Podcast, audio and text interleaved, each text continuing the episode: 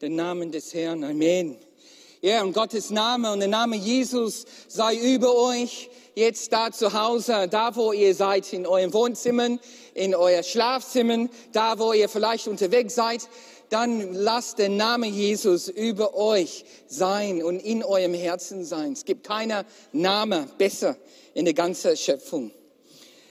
Amen. Ich möchte jetzt dann euch fragen, da können wir dann dieses erste Bild jetzt sehen, dieses Bild von äh, so den Lebensmitteln. Wisst ihr, hier sind dann, ähm, was wir auf, auf Englisch, wir nennen die Currents, aber auf Deutsch heißen sie Korinther. Und ähm, neuerdings habe ich angefangen, äh, vormittags Müsli zu essen. Und äh, meine Frau Damaris hat so eine super leckere Müsli-Mischung, dann, wo sie dann die, die ähm, Haferflocken zusammen mit, ähm, mit ähm, solche Sachen, so wie Korinthen und auch ähm, Nusser und äh, unterschiedliche Samen. Es ist einfach, dann ist das mit Joghurt und eine halbe Apfel da reingeschnitten. Es ist einfach lecker. Korinthen, wusstet ihr, well, es ist schon ziemlich klar, wo, wo die Name von dieser, von dieser kleinen von dieser kleinen, äh, wie man, ausgetrocknete ähm, Trauben dann herkommt. Ähm, neben Korinth in die Gebirge, da, da bei Korinth, äh, schon vor über 2000 Jahren, dann wuchs diese Trauben diese Trauben Korinther.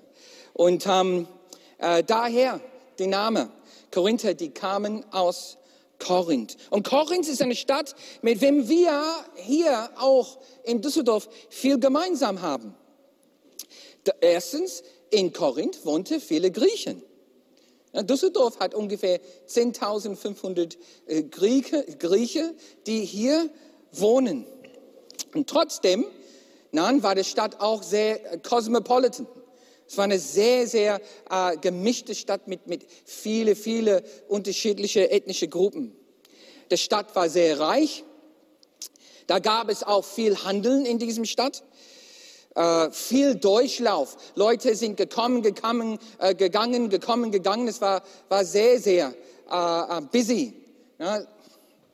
Da waren circa 600.000 Anwohner in Korinth, gleich wie Düsseldorf. Die hatten auch dann äh, viele, viele Gemeinsamkeiten mit uns, viel Überlappung.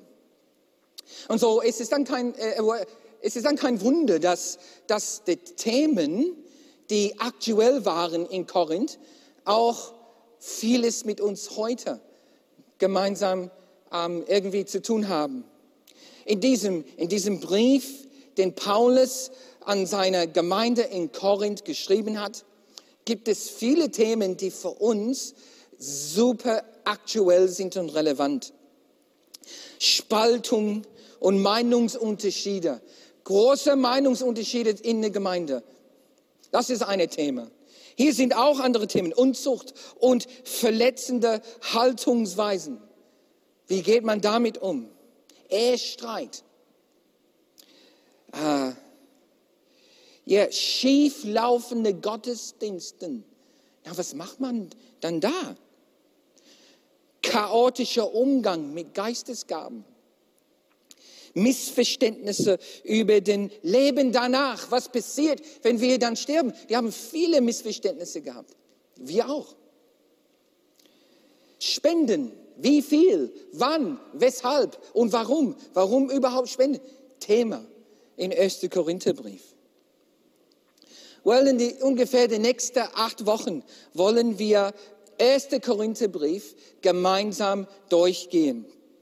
Das wird unsere Thema sein. Und wir werden Themen wie das, was ich gerade erwähnt habe, richtig dann ähm, im Mittelpunkt stellen. Heute geht es um Spaltung. So, bevor wir anfangen, lass uns kurz beten. Himmlischer Vater, wir kommen jetzt zu dir und, und beten, dass du unserem Herzen führst und fühlst. Auch in dieser Stunde und auch durch diese Botschaft. Dass du zu uns sprichst, uns zurüstest uns, uns ähm, inspirierst, uns führst und uns leitest, Herr. Das ist unser Gebet. Wir öffnen uns für die Wirksamkeit und des Geistes jetzt in uns. Amen. Amen. Spaltung ist manchmal notwendig, aber es ist nie, nie ein, ein Wunsch. Ja, und man lernt als Arzt, dass es dann eine, eine medizinische Ethik ist. Keine unnötige, unnötige Eingriff in den Körper zu, zu durchführen. Nur wenn es nötig ist, soll es gemacht werden. Und Spaltung, muss ich sagen, ist manchmal notwendig, aber es ist nie gewollt, es ist nie gewünscht von Gott. Hier sieht man zum Beispiel eine, ein Beispiel in Deutschland mit, mit, um, mit, äh, mit Luther und Protestantismus und Katholismus. Falsche Lehre hat die Gemeinde gehabt in der, in der 14., 15., 16. Jahrhundert falsche Praxis. Sachen liefen nicht richtig und manche, manche durch, durch Gottes Rede wussten, dass die rauskommen müssten. Und die falsche Lehre und Praxis hat eine Spaltung notwendig gemacht. Aber es ist nicht, was Gott wollte. Gott wollte nicht, dass seine Gemeinde spaltet, aber es war notwendig. Interessanterweise, diese, diese um, Dynamik ist bei der Geburt von Korinth und der Gemeinde in Korinth sichtbar gewesen. Das haben sie erlebt. Guck mal, Apostelgeschichte, Kapitel 18, Vers 5. Lass uns das gemeinsam lesen. Als denn Silas und Timotheus aus Mazedonien nachkamen, konnte Paulus sich ganz der Verkündigung widmen. Nachdrücklich bezeugte er die Juden, dass Jesus der Messias ist. das ist alles dann in, um, jetzt in Korinth passiert. Weil sie, die Juden, aber nichts davon wissen wollten und im Beschimpften schüttete er den Staub aus seinen Gewänden und sagte zu ihnen, wenn das Gericht euch trifft, seid ihr selbst daran schuld. Ich habe meine Pflicht getan und werde mich jetzt in den nicht, zu den Nichtjuden wenden. Er verließ dann die Synagoge und predigte von da an bei Titus Justus, einem Griechen, der an den Gott Israels glaubte und dessen Haus unmittelbar an der Synagoge stieß. Schließlich kam sogar der Synagogenvorsteher, Crispus, zum Glauben an dem Herrn und er, er und alle, die in seinem Haus wohnten. Auch viele andere Korinther, die Gottes Botschaft hörten, kamen zu Glauben und ließen sich taufen. Gott wollte, dass sein Volk die Juden überall in ihren Synagogen, dass sie, dass sie erkennen, dass Jesus der Erfüllung ist, den, den Bund von Mose und Abraham. Der wollte das. Das ist, was der sich wünschte. Aber das ist nicht immer passiert. Und hier in diesem Beispiel mit Paulus ist das nicht geschehen und, und dann nicht jeder in der Synagoge ähm, hat, hat sich an Jesus gewendet. Und Paulus dann nach einer Weile dann sagt, okay, dann ich muss gehen. Und Spaltung ist geschehen in der Synagoge. Und sogar der, der Führer der Synagoge ist mit ihm gegangen. So Spaltung war notwendig, aber nicht gewollt von Gott. Gott wollte, dass, dass alle, alle Jesus finden, aber ist nicht geschehen. Es kann sein, dass du Spaltung erlebt hast, was einfach aber notwendig war. Es ist nicht Gottes Wille, dass Geschwister sich in Zank und Streit sich trennen. Es ist nicht Gottes Plan, es ist nicht seine Will, aber manchmal ist es notwendig, dass sie sich spalten und trennen. So, die Korinther hatten ein Problem mit Spaltung. Paulus dann stellt diesen Brief aus und ähm, sagt ein kurzer Hallo, schön euch zu sehen. Ich begrüße euch und auch meine Kollegen und direkt, das allererste Thema, was er anspricht, ist das Thema Spaltung in der Gemeinde von Korinth. Die Korinther hatten ein Problem mit unnötiger Spaltung. Ein Problem mit Spaltung, was nicht notwendig war. Es ist, als ob vielleicht, als ob durch die Geburt der Gemeinde, der entstanden ist in dem Milieu von Spaltung, dass die Gemeinde dadurch eine eingebaute Schwäche hatte oder eine Art von Behinderung. Und dass diese, diese Spaltung in der Gründung die Urzeiten der Gemeinde eine weitere Schwäche in der Gemeinde mit eingebaut hat. So, es sagt in 1. Korinther 1, Vers 10, liebe Geschwister, im Namen unseres Herrn Jesus Christus bitte ich euch dringend, Siehst du, wie viel Gewicht er das verleiht? Und deshalb ist es das allererste Thema, den er anspricht in seinem Brief. Bitte ich euch dringend, sprecht alle mit einer Stimme und lasst keine Spaltungen unter euch sein. Haltet in derselbe Gesinnung und Überzeugung zusammen. Keine Spaltung. Oh, was, was könnte er meinen mit Spaltungen? Was, was meint er damit? Well, in, in Korinth, in Korinth haben sie angefangen, unterschiedliche Leiter unter sich ähm, zu bevorzugen und, und und manche Leute haben gesagt, ich, ich bin eine loyal. Ich bin, ich bin, meine Loyalität gehört, gehört Paulus. Er ist der Urgründer der Gemeinde. Anderen haben gesagt, ja, meine Loyalität, das, der gehört dann, der gehört dann Apollos, weil er ist eine super Lehrer und der hat die Gemeinde aufgebaut. Und an, anderen haben gesagt, meine Loyalität, ich, ich folge der, der Petrus, der Cephus nach, weil er ist einer der Uraposteln. So sagt es dann in 1. Korinther 1, Vers 12. Ich meine damit, jeder von euch sagt etwas anderes. Der eine, ich gehöre zu Paulus. Und der andere dann, oh, ich gehöre zu Apollos. Und der andere, ich zu Cephas, zu, zu Petrus. Und anderen, ich zu Christus selbst.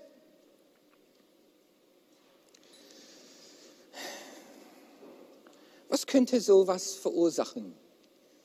Dass so eine spalterische Haltung, so ein Phänomen, so eine, eine Krise in der Gemeinde gäbe, dass, dass die Gemeinde überall partisanische so Grüppchen hatte. Meine Loyalität ist zu Bruder Prior. Meine Loyalität ist zum Bruder Schneider. Meine ist zu Bruder Biali. Meine ist zu, zu, zu Bruder Passon. Meine zu Bruder Bieker. Und meine zu Bruder Josef. Wie, wie, wie könnte das denn sein, dass solche Spaltungen entstehen könnten? Was verursacht Spaltungen? Was verursacht Spaltungen? Ich habe so ein Bild von einer Achse hier und ihr seht dann, dann in diesem Bild, wie das, wie der Achse einfach dann kommt und spaltet. Was sind die Achse und die Beilen bei uns, die, die ähm, Spaltung zu Spaltung führen? Vor die Korinther war das dann der Frage der Loyalität. Die Loyalität. Zu wem bin ich loyal? Zu wem lasse ich mich leiten? Was verursacht Spaltung heute in der Gemeinde? Heute, aktuell. Was sind die Beilen, die, die Achse, die dann kommen und uns voneinander spalten? Meinungsunterschiede über Masken tragen? Überzeugungsunterschiede über Impfungen? Unzufriedenheiten mit Online-Gottesdiensten? Ich habe von einigen, einigen Gemeinden gehört, die echt Spaltung erleben.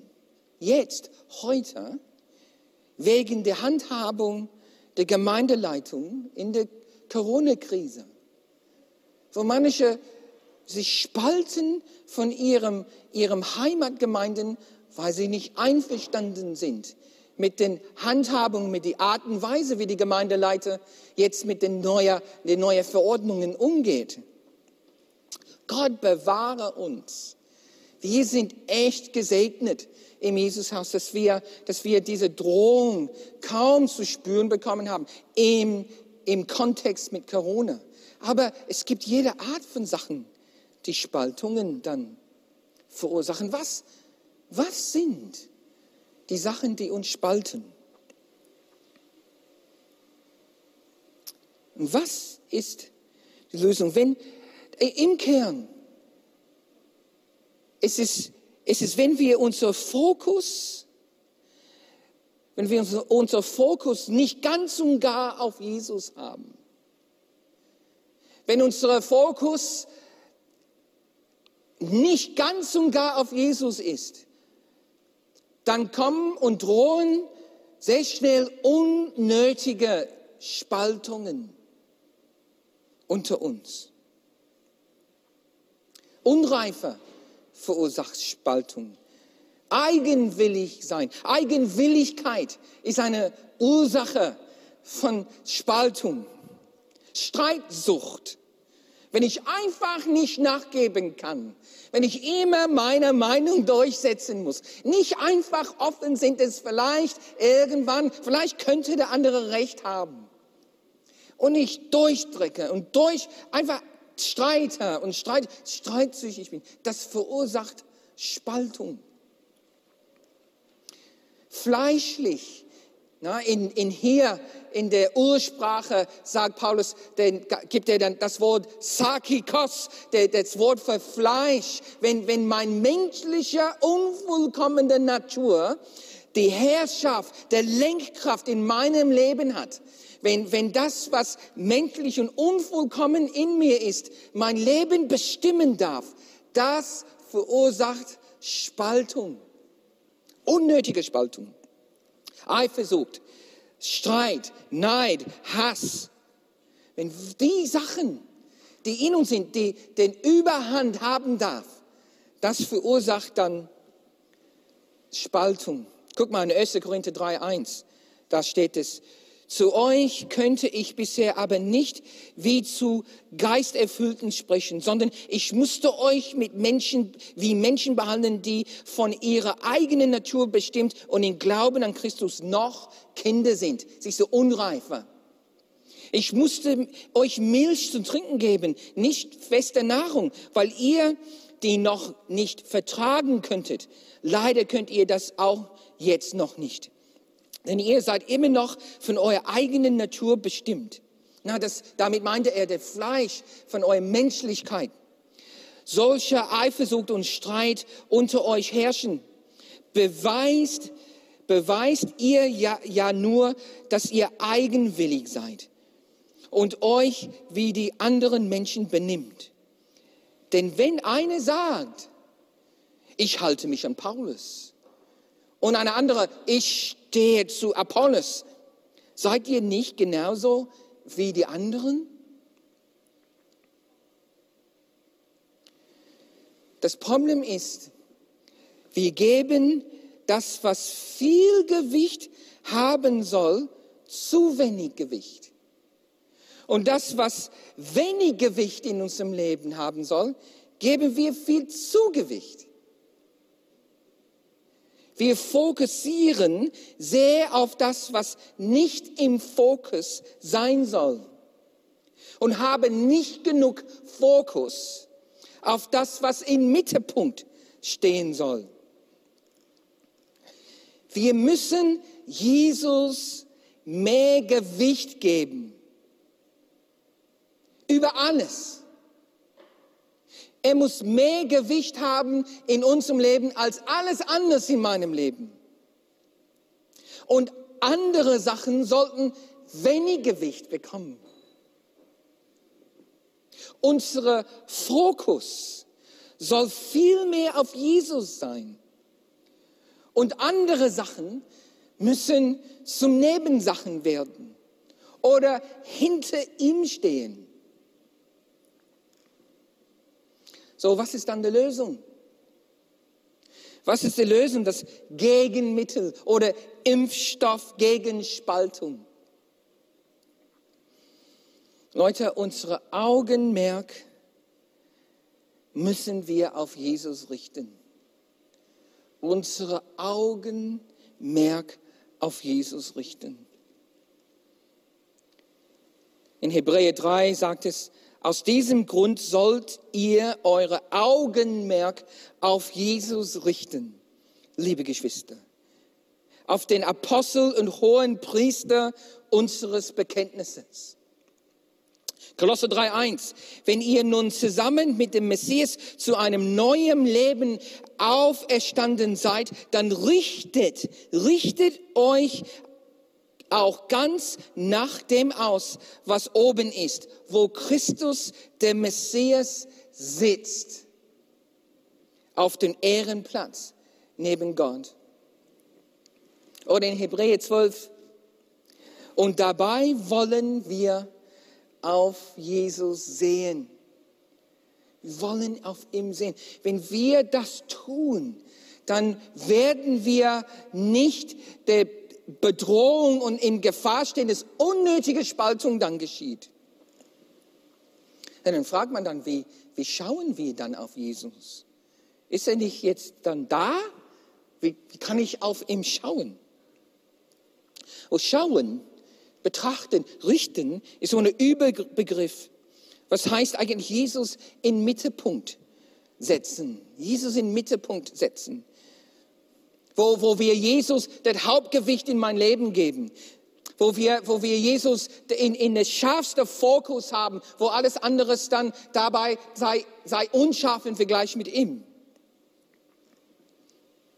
So, erstmal, wie schaffe ich das? Wie gebe ich ihm mehr Gewicht? Wie kann ich meinen Fokus auf ihm setzen?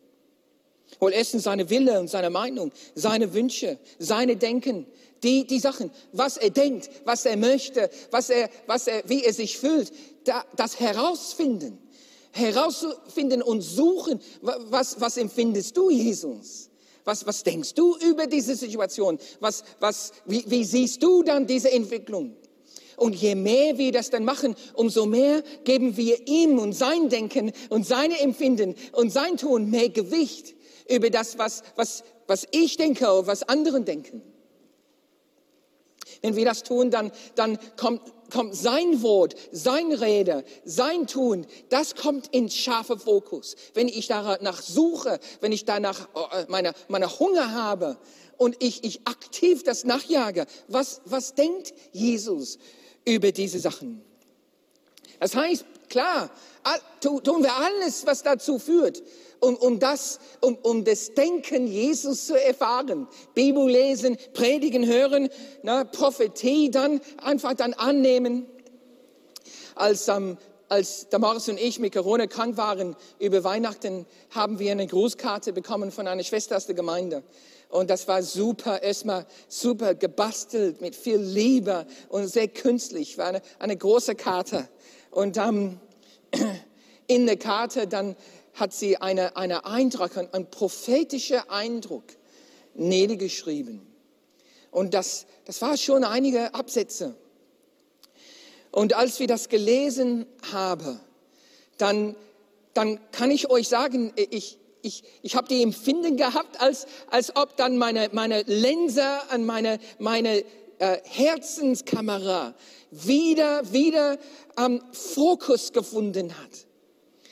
Und, und, und als ich dann diese Prophezeiung, diese Worte Ermutigung und, und ähm, der Eindruck gelesen habe, spürte ich, wie, wie meine Augen richten sich wieder ganz neu auf Jesus.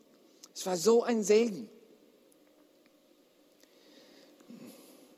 Ich möchte nicht Anbetung übergehen, weil Anbetung ist so eine wichtige, ein wichtiger Weg, wie wir Jesus im Mittelpunkt stellen. Anbetung, Gesang und Lob und, an, und, und, und, und Gesang. CDs, schieb sie rein von deinen Lieblingslisten. YouTube, mach deine Liste zigfach lang und genieße und gehe in der Anbetung rein und genieße und praktiziere die Zeit mit ihm. Playlisten machen. Geh spazieren im Wald und, und, und einfach Headset anziehen und hab Zeiten der Anbetung, wo du einfach Gemeinschaft mit Jesus suchst, ohne Agenda, nur ein, ein Herz, der offen ist für ihn. Ben kann nach vorne kommen. Jesus in Fokus setzen. Wenn wir Jesus in Fokus setzen, wenn er im Mittelpunkt ist, was sehen wir dann? Was sehen wir dann? Paulus in 1. Korinther, der, der dann erzählt, wenn man das tut, statt sich zu spalten, Jesus in Mittelpunkt setzt, dann sehen wir die Kraft und die Weisheit Gottes. Die Kraft und die Weisheit Gottes. Das ist, was wir sehen. Jesus ist auferstanden und die Kraft Gottes war vollkommen wirksam in seiner Erweckung. In seiner Auferweckung war der, der, der Kraft Gottes in seiner Fülle total aktiv. So wenn wir auf ihn schauen, dann werden wir die vollkommene Kraft Gottes sehen. Und Gott nimmt die Verlorenen, die Narren, die Unbekannten, die Schwachen, die Ungebildeten, die Verstoßenen. Und weißt du, was Gott tut? Der nimmt, der nimmt solche und der, der, der sagt, ich will sie. Ich will die Schwachen, die Narren, die Ungebildeten, die, die, die dreckig sind, die, die kaputt sind, die will ich. Und mit seiner unvergleichbaren Weisheit, die Weisheit einer, einer Übermeister, aus diesem Menschen, die Kaputten, die Armen, der macht aus sie ein Volk, sein Volk. Und diese Volk sind, werden und sind so hervorragend, dass die Kinder des Lichts heißen. So eine Weisheit hat Gott, dass er so, so, ein so eine Volk, so Menschen umwandeln können, verändern können. So, so eine Weisheit hat Gott. Welche Kompetenz erweist Gott, indem der Leute wie du und wie ich nimmt und aus uns ein, ein Kinder des Lichts schafft. So in 1. Korinther 1 sagt es, aber wir predigen, dass der Gekreuzte, der von Gott versprochene Retter ist. Für die Juden ist das Skandal für die anderen Völker eine Dummheit. Aber für die, die Gott berufen hat, und Gott hat dich und mich berufen, für die, die Gott berufen hat, Juden oder nicht Juden, ist der gekreuzte, gekreuzigste Christus Gottes Kraft und Gottes Weisheit. Wenn wir auf ihn schauen, dann sehen wir, Gottes Kraft und Gottes Weisheit. Amen.